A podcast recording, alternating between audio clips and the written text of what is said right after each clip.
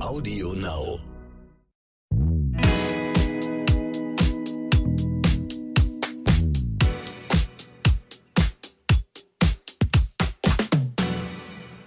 Hallo und herzlich willkommen zu So bin ich eben. Euer Psychologie-Podcast für alle Normalgestörten mit der Bestseller-Autorin und psychologischen Psychotherapeutin Stefanie Stahl. Und mit dem Masterpsychologen Lukas Klaschinski. Ehrlich sein, ne?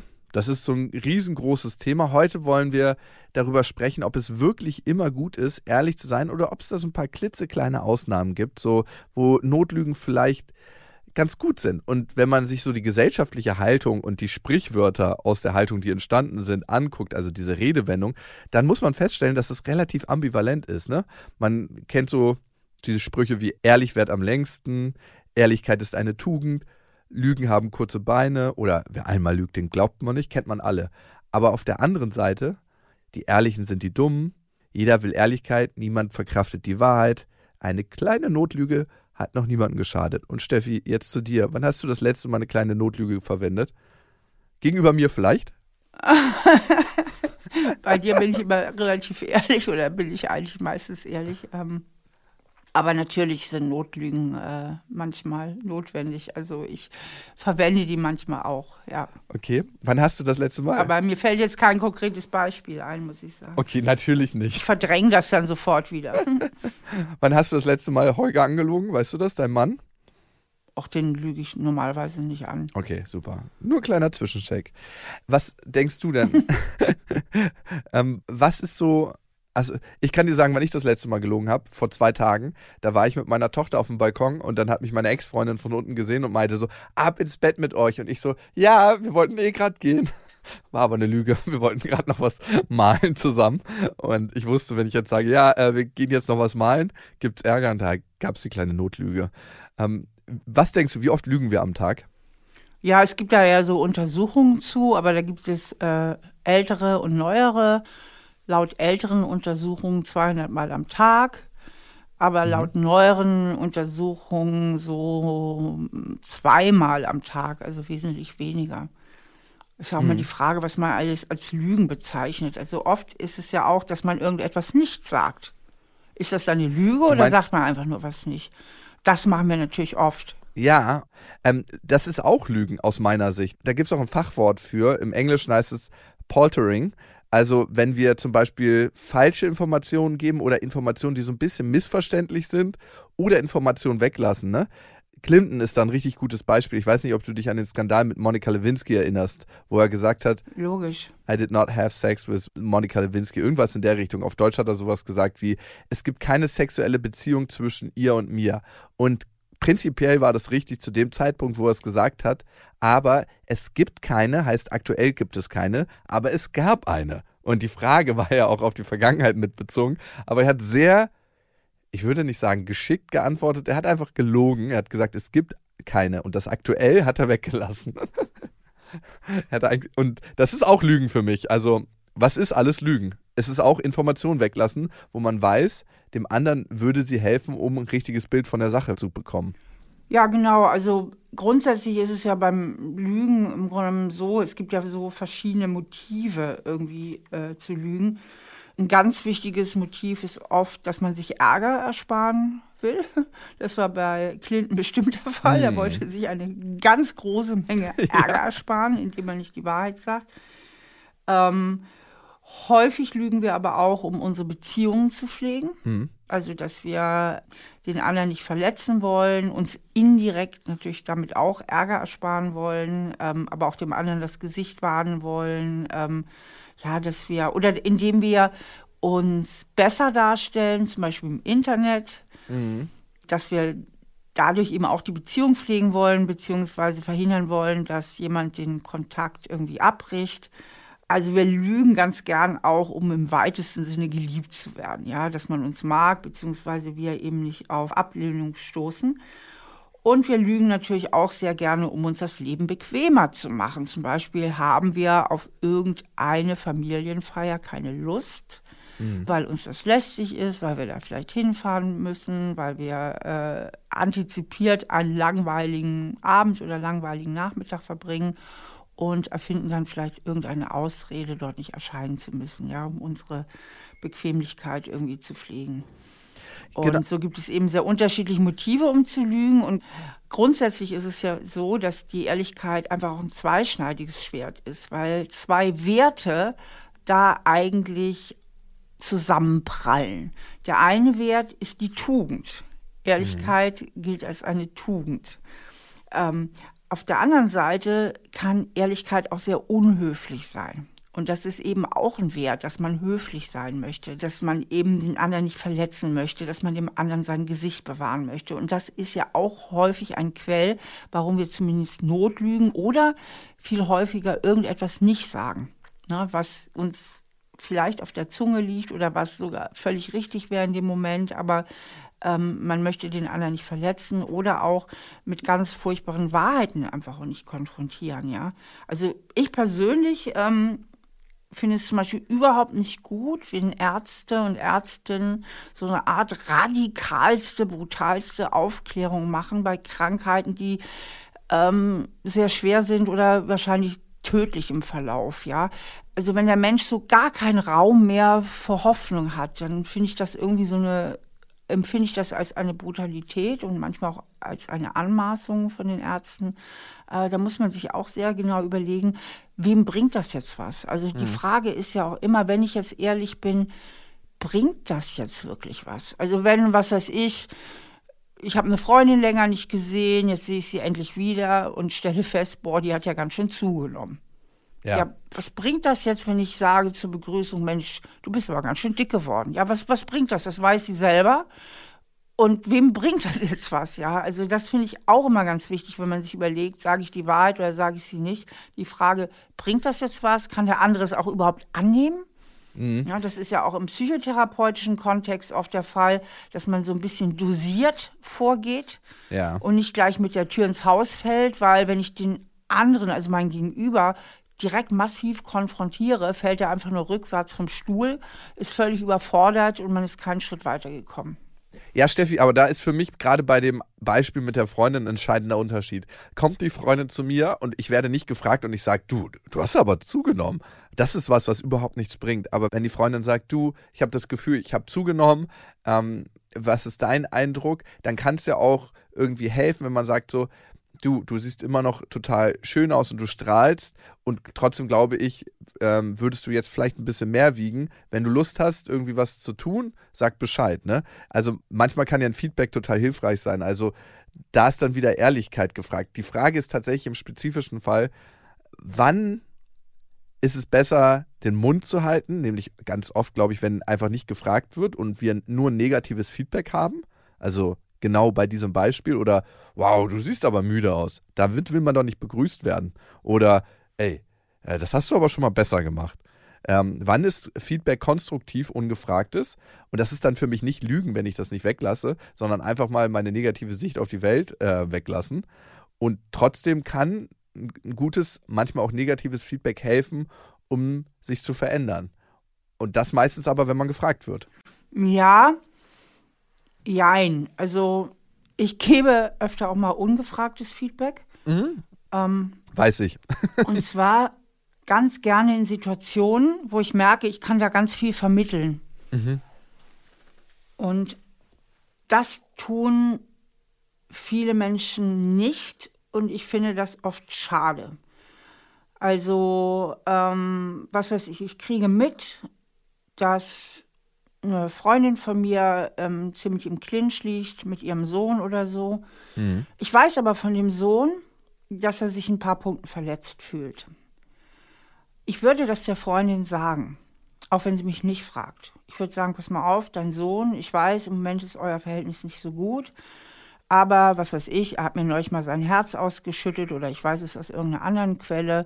Es gibt so ein paar Punkte, da fühlt er sich so zurückgesetzt hinter seinem Bruder und da ist er eifersüchtig und du würdest dir einen Gefallen tun oder eure Beziehung Gefallen tun, wenn du dich ihm so ein bisschen mehr zuwendest, ne? Oder ein paar Sachen vielleicht, wenn er das nächste Mal Geburtstag hat, ihn ganz besonders mit bedenkst und so weiter. Ja, also, dass er mehr wieder das Gefühl bekommt, ja, er, er steht nicht hinter seinem Bruder zurück. mhm. zum Beispiel, ja. Oder unter Freunden habe ich schon oft vermittelt, wo ich merkte, zwei Freunde, die ich beide kenne, die haben irgendwie eine schwierige Situation, dass ich einfach mal Sachen anspreche und auch wenn jemand aus meiner Sicht da eben einen Anteil auch an der Situation hat, warum es schwierig läuft, dieses Thema durchaus mal auf den Tisch bringe. Das finde ich eigentlich immer viel, viel netter, als zu sagen, ich halte mich da raus, ich halte mich da raus und letztlich ist überhaupt keinem damit gedient. Total. Also da bin ich total bei dir. Und das hat aber auch, also das hat was für mich mit Ehrlichkeit zu tun, unbedingt. Aber da kann ich irgendwie konstruktiv zu der Situation beitragen. Aber in dem Moment, wo ich einfach nur was rauslasse, was überhaupt nicht konstruktiv zu der Situation beiträgt, dann kann man auch einfach die Schnauze halten. Also da finde ich, muss man sich selber beobachten und sagen, hey, ähm, verbessert das die Beziehung des Menschen? Ähm, trägt das zu einem positiveren Leben des Menschen bei, was mir gegenüber ist? Die Information, die ich meine zu haben oder eben nicht? Und das, glaube ich, sollte das Zünglein an der Waage sein. Richtig. Und worauf ich aber hinaus wollte, weil mir das doch relativ häufig auch so in meinem privaten Leben passiert, in meinem Altersleben passiert, dass ich oft finde, dass Menschen sich einfach zu sehr raushalten, mhm. aus Angst selber dann auf Zurückweisung äh, zu stoßen, also dass sie dann letztlich Ärger bekommen äh, wo eine positive Einmischung eigentlich viel, viel hilfreicher wäre. Ich hatte neulich noch im Bekanntenkreis den Fall, dass eine Frau eine offensichtliche Essstörung hat. Mhm. Und jeder wusste, dass die oft auf die Toilette geht zwischendurch, um sich zu übergeben. Und ähm, mhm. die hatte wohl eine bulimische Anorexie, also das heißt, das ist die Mischung zwischen Magersucht und Bulimie, also dass man sich auch immer wieder übergibt ähm, kann schnell einen ziemlich tödlichen Verlauf haben und keiner hat was gesagt. Keiner wollte sich einmischen. Jeder hatte Angst, dann irgendwie Ärger zu bekommen. Und das finde ich halt unmöglich auf gut Deutsch. Ja. Ich finde es total wichtig, dass man sich einfach auch mal einmischt und, und, und was sagt. Da hatte ich zum Hast Beispiel. Du was gesagt? Da, ich konnte nicht sagen, weil ich in einer ganz blöden Situation war, weil ich kein Vertrauensverhältnis zu der Frau habe. Aber ich habe ah, das Umfeld okay. angestiftet, die ein besseres Verhältnis hatten. Ich sage mal, ihr guckt hier alle zu. Mhm. Und einer hat dann auch wirklich den Mund aufgemacht und hat sie darauf angesprochen. Ja? Uh. Ich selbst hatte mal eine krasse Situation, da ärgere ich mich bis heute, dass ich mich nicht eingemischt habe. Mhm. Das habe ich mir gar nicht gut verziehen. Das ist auch nicht so lange her. Das ist jetzt so zwei, drei Jahre her. Da habe ich mitbekommen, dass eine Mutter ihr Kind im Supermarkt ganz blöde niedergemacht hat. Und zwar hat mhm. er, das, der war zwei Jahre alt und holt dann Milch aus dem Kühlregal ne, und bringt sie an, ganz stolz. Er will ja helfen beim Einkaufen. Und dann sagt diese Mutter laut und böse, wir brauchen doch keine Milch. Was soll denn das? Stell sofort die Milch zurück. Also komplett unempathisch Aua. und richtig schlimm. Und ich stehe da und gucke die an und fand die Situation unmöglich und bin nicht eingeschritten und habe gesagt, hören Sie mal zu, Ihr Sohn ist zwei Jahre alt. Woher soll der wissen, ob Sie Milch brauchen oder nicht? Der wollte Ihnen doch nur helfen. Ja, und ihr habt mich nicht eingemischt. Und das werfe ich mir bis heute vor. Also ich finde Einmischung schon auch wichtig an, an, an den richtigen Stellen. Ja, definitiv. Und ich meine, wie wichtig dir das ist, zeigt ja auch dieses konkrete Beispiel und das kann ich total nachvollziehen, weil das sind ja die Sachen, die auch Weichen stellen in der Erziehung, ne? wenn die Mutter so drauf reagiert. Jedes Kind will eigentlich helfen und ist auch total intrinsisch motiviert, sich ähm, einzugliedern und mitzumachen und was Positives beizutragen. Und wenn das so hart unterbunden wird und noch negativ korrumpiert, dann was wird aus diesem Kind? Ne? Was, was entsteht da? Das ist elementar, total. Also kann ich super gut nachvollziehen. Nochmal zu lügen. Wie stehst du denn zu dem Thema Authentizität? Das ist ja ein hoher Wert. Viele Menschen streben danach. Das Modewort in den Medien ist jetzt auch kein Modewort mehr, aber so, wenn irgendwie ein Format bewertet wird, heißt es immer, ist das authentisch genug? Bla bla bla. Ich kann es schon fast nicht mehr hören. Und auf der anderen Seite frage ich mich, wie authentisch sind wir und wann beginnt eigentlich Lügen, wenn wir nicht so wirklich authentisch sind? Also ich mache dir ein konkretes Beispiel. Bei meiner Oma oder beim Opa würde ich jetzt nicht von meinem letzten Feierwochenende erzählen, wenn ich feiern war und wie das äh, zum Beispiel stattgefunden hat. Ich gehe jetzt nicht so oft feiern, aber das wäre so ein Kontext, wo ich nicht in dem Punkt 100% authentisch wäre. Heißt es eigentlich schon, dass ich lüge oder bin ich einfach so nicht ganz authentisch? Also ich denke, das hat auch was mit sozialer Kompetenz zu tun. Also ich bin mir ziemlich sicher, dass ich zu den Menschen gehöre, die ziemlich authentisch sind Das heißt für mich, ich hm. bin radlinig und ähm, sage zumindest da, wo ich es für angebracht halte, schon durchaus meine Meinung, also so, dass man weiß, woran man mit mir ist. Ich verstelle mich jetzt nicht allzu arg, um anderen Leuten zu gefallen.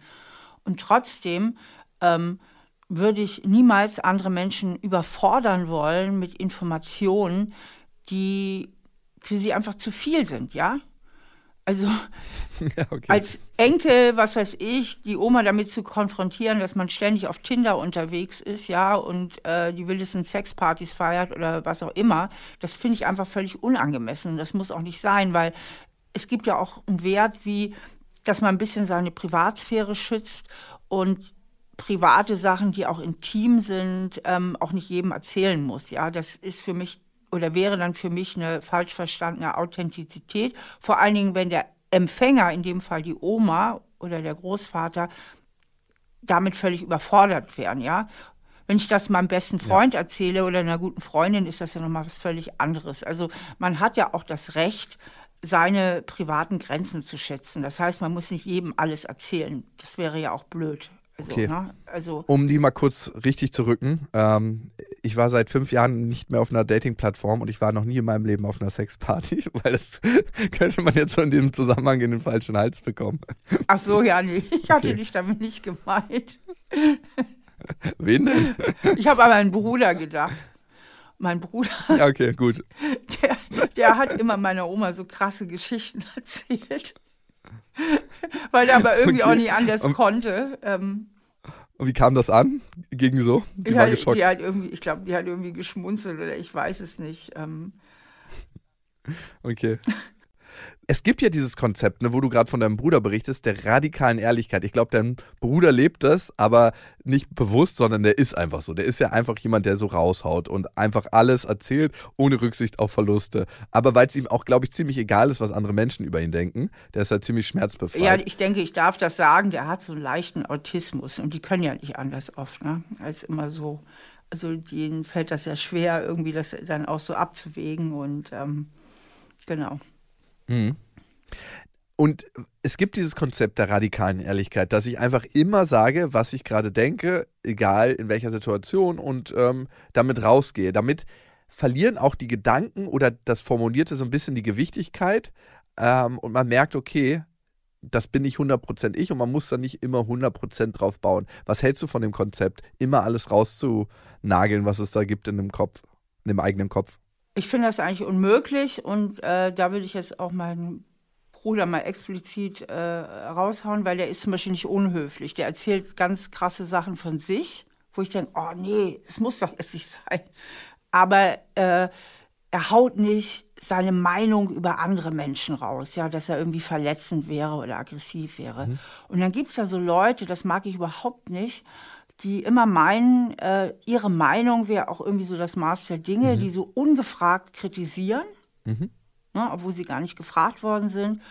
Und das so als ehrlich empfinden, mhm. andere Menschen auch ständig mit ihrer Meinung, die dann ja auch gefühlt ihre Wahrheit ist. Ja, da ist ja dann auch oft so ein Anspruch dahinter, dass sie das alles richtig sehen. ähm, das, das finde ich irgendwie egozentrisch sogar geradezu. Ja, also ich denke, Taktgefühl, ein gewisses Einfühlungsvermögen, das sind ganz hohe soziale Werte und soziale Notwendigkeiten. Und ich muss ja auch nicht immer glauben, dass wie ich das sehe, dass ich das immer richtig sehe und dass ich jeden Menschen mit meiner persönlichen Meinung belästigen muss. Ja, also ich denke, da braucht es wirklich ein gutes Gefühl für Angemessenheit. Unbedingt, unbedingt. Und ich glaube, viele leben genau das Konzept der radikalen Ehrlichkeit so und andere leben es anders. Ähm, wie siehst du das mit Lügen in der Beziehung? Ne? Ähm, ab wann fangen da Lügen an und wo sollte man zum Beispiel eher den Mund halten? Wir hatten mal über eine ganz krasse Sache gesprochen, die ich ziemlich richtungsweisend finde. Wenn man zum Beispiel dem Partner, der Partnerin fremd geht, einmalig, würdest du es erzählen, ja oder nein? Also ich plädiere für Nein, weil ähm, man belastet den anderen einfach nur sehr, es sei denn, der andere ist ganz drauf und kann das sowieso gut wegstecken. Das ist natürlich was anderes. Aber wenn ich genau weiß, dass mein Mann oder meine Frau oder meine Partnerin dann ganz furchtbar eifersüchtig ist und sich die Hölle an Gedanken macht, finde ich ist das eigentlich eher eine Zumutung. Ja, ich habe dann vielleicht mein Gewissen erleichtert, aber der andere sitzt dann da mit dem ganzen Zeug. Und mhm. dann würde ich sagen, wenn mir das schon passiert, dann muss ich eben auch mit, damit leben mit meinem schlechten Gewissen und muss das dann auch selber ertragen. Also ich halte davon nichts. Was ganz anderes ist so massiver Betrug. Es gibt ja Menschen, die mhm. geradezu ein Doppelleben führen. Und das mhm. sind mal gar nicht so wenige. Also so, ich sag mal, so in gewissen Geschäftswelten, wo das gang und gäbe ist, dass die Männer betrügen, im Puff gehen, äh, ständig irgendwie Ach, unterwegs die Männer, sind. die Frauen jetzt nicht. Hm, interessant. Also es doch, es gibt auch Frauen, die viel betrügen, aber es gibt so ein, das ist nicht so institutionalisiert wie bei Männern. Weißt du, das ist eine gewisse. Da, ja, klar. Ähm, das ist in den Kreisen dann auch normal. Ne? Und die machen das alle und das wird auch verdrängt. Ja? Und äh, Puffs für Frauen gibt es schon mal gar nicht. Da fängt es ja schon mal an. Also solche Institutionen gibt es ja überhaupt nicht. Äh, Steffi, dazu möchte ich dir eine Geschichte, die das genau unterschreibt, erzählen. Ähm, und zwar, ich habe einen guten Kollegen, der hat als ja, äh, sehr hohes Tier in der Vorstandsebene gearbeitet. Und wenn du neu warst in der Vorstandsebene, musstest du mit allen in den Puff gehen.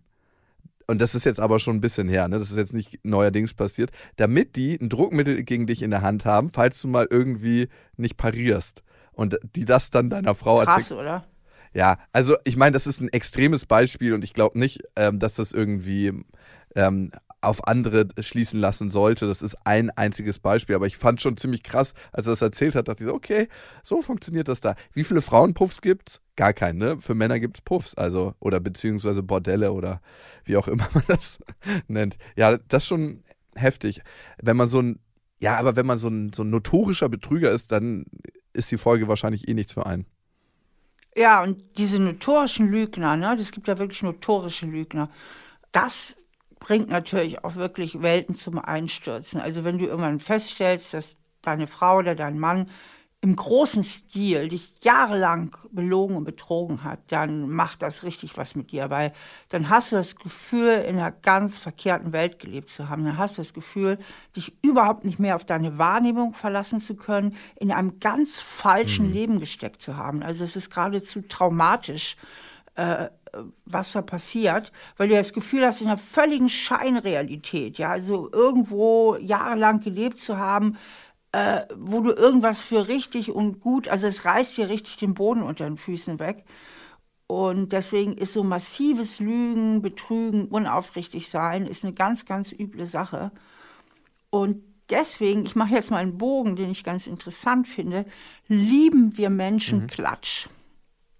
Wir klatschen gern. Mhm. Wir lieben es, äh, uns über andere Menschen zu unterhalten, zu erzählen, was hat der gemacht, was der und so weiter und so fort. Und dieser Klatsch hat die soziale Funktion, herauszufinden, wem kann ich vertrauen und wem kann ich nicht vertrauen. Also es hat eine, eine ganz wichtige mhm. soziale, evolutionäre Funktion, nämlich zu checken, äh, wer ist vertrauenswürdig und wer ist nicht vertrauenswürdig. Ah, okay. Ja, Menschen lieben Klatsch. Weil das ist ja ganz, ganz wichtig, ne? Total, total. Also es ist ganz, ganz wichtig. Äh, Vertrauen. Vertrauen ist so eine wichtige psychologische Funktion, denn wenn ich nicht vertrauen kann oder dem anderen nicht vertrauen kann, dann haben wir überhaupt keine gemeinsame Beziehungsbasis. Und ohne Beziehungen kommen wir ja nicht klar. Wir leben ja überall in Beziehungen. Und deswegen ist Ehrlichkeit auch ein ganz hoher Wert für viele Menschen. Und wenn jemand unehrlich ist und belügt, dann ist das wirklich ein ganz krasses soziales No-Go. Steffi, dazu ist die passende Hörermail reingekommen. Jemand, der immer wieder lügt und lügt und lügt und wahrscheinlich untergräbt das so ein bisschen das Vertrauensverhältnis. Ihr könnt uns ja schreiben und Miriam 54 hat das getan und sie schreibt: Ich bin mit meinem Mann seit 34 Jahren zusammen, 27 Jahre davon verheiratet. Zurzeit befinden wir uns in einer echten tiefen Ehekrise. Nun eine Frage, auf die ich keine Lösung habe. Mein Mann flunkert bzw. lügt, um sich besser darzustellen. Dies hat er schon seit seiner Kindheit in Perfektion gemacht, wenn es Dinge gibt, wo er sich ertappt fühlt. Und er kann das wirklich sehr, sehr gut. Manchmal merke ich es und dann verletzt es mich. Statt es dann zuzugeben, geht er in den Gegenangriff und will es mir beweisen. Das gibt mir das Gefühl, schuld und ein Kontrolleur zu sein. Bisher habe ich immer eingelenkt. Überführen hilft nicht. Wie soll ich reagieren, wenn er flunkert oder lügt? Tja, das ist halt wirklich schwierig. Ähm, ich habe dazu so gemischte Gefühle. Ähm, manche Sachen kann man ihm vielleicht ein bisschen durchgehen lassen, ne, wenn das so ein Riesenproblem ist. Aber auf der anderen Seite ist es halt wirklich blöd, wenn er nicht kritikfähig mhm. ist. Im Grunde genommen geht es ja hier auch um eine gewisse Kritikfähigkeit, dass er nicht die Verantwortung übernimmt, wenn er was falsch gemacht hat. Und das ist natürlich sehr ärgerlich. Also diese Tendenz auch immer abzustreiten und zu sagen, das war alles nicht so, ja, ähm, das ist wirklich ärgerlich, weil man sich dann ja auch ein bisschen ohnmächtig fühlt, weil man sich irgendwo, ja, auf gut Deutsch auch verarscht fühlt. Ähm, und wie immer bei solchen Fragen ist es immer so schwierig, wenn das Verhalten auf der anderen Seite mhm. liegt. Ne? Also im Grunde ist das ja in der Verantwortung ihres Mannes, das Verhalten zu verändern. Ja. Und sie steht da ja eigentlich relativ hilflos da. Ich frage mich nur, hat sie mit ihrem Mann schon mal in einer ganz ruhigen Situation darüber gesprochen, ja, dass er vielleicht auch noch mal mehr an diesem Muster arbeitet. Ich vermute nämlich, dass er als Kind, mhm. sie schreibt ja in der Kindheit schon perfektioniert, irgendwie so erzogen wurde, dass er wirklich Angst haben musste, Fehler zu machen. Total. Ja, dass er so in dieser Angst aufgewachsen ist, ich darf bloß keine Fehler machen und sich dann als Kind schon angewöhnt hat, ähm, das abzustreiten, irgendwas anderes zu behaupten, zu lügen und so weiter und so fort. Und wenn sie ihn jetzt ertappt, mhm. dann ist es ja wieder genau dieser Fehler. Also er fühlt sich ja dann im, in dem Moment komplett getriggert. Mhm. Das ist ja genau seine Trigger-Taste. Und jetzt wird er erwischt, er wird ertappt und er hat einen Fehler gemacht. Und da liegt natürlich im Grunde der Ball bei ihm, dieses alte Muster aufzulösen. Sie kann ihn da bestenfalls drin unterstützen und sagen, hey, du bist doch heute groß und das ist überhaupt nicht so schlimm. Ich bin auch nicht deine Mama, ne, wenn du einen Fehler machst. Ja, ich bin nicht deine Mama und kann oder wollte dich, da Gott weiß, wie sanktionieren. Es ist nur für unser Zusammenleben eben sehr anstrengend, wenn du da die Verantwortung dann eben so gar nicht übernimmst. Ja. Aber viel mehr kann sie dann auch nicht machen. Ja. Das andere wäre, sich eine ultra gelassene Haltung zurechtzulegen, weil ich kann mir auch vorstellen, dass sie inzwischen schon so eine Art Allergie entwickelt hat. Das ist ja oft so. Wenn der Partner irgendeine Angewohnheit hat, die einem auf die Nerven geht, ähm, braucht es ja immer kleinere Dosen dieser Angewohnheit, dass man sich wieder ärgert und dass man sich darüber aufregt. Also man wird dann ja selbst immer kleinlicher oft. Mhm. Ne? Total. Das heißt, da kann sie natürlich auch nochmal zwei Schritte zurückgehen und sich fragen, ist es wirklich in allen Situationen so wichtig? Ja. Steffi, ja. du hast. Kann ich nicht einfach auch mal mit Wohlwollen drüber hinweggehen? Muss ich ihm wirklich jedes Mal äh, äh, mit der Nase drauf stoßen, wenn er wieder was vergessen hat einzukaufen oder wenn er da irgendwie eine Kleinigkeit falsch gemacht hat oder da eine Kleinigkeit? Also da kann sie natürlich auch nochmal an ihrer eigenen Haltung arbeiten. Steffi, du hast eine ganz wichtige Sache gesagt, finde ich. Und zwar vielleicht auch mal die Perspektive von ihm aufnehmen. Ne? Wir sehen jetzt nur heute den erwachsenen Lügner, der sie anlügt und denken so, was für ein asoziales Verhalten. Wirklich, das, das ist nicht gut für die Beziehung. Warum macht er das? Und ich habe eine Erfahrung gemacht, wo Kinder einfach zu Lügnern erzogen wurde. Ich habe ein Austauschjahr gemacht in den USA und da gab es den Peitschenvater, so habe ich den irgendwann genannt. Was die Kinder gemacht haben, wenn die Kinder was verbockt haben, vielleicht mal ein Schimpfwort benutzt haben. Dann hat er denen gesagt, ähm, geh in den Wald, such dir einen Stock und mit dem verdresche ich dich dann.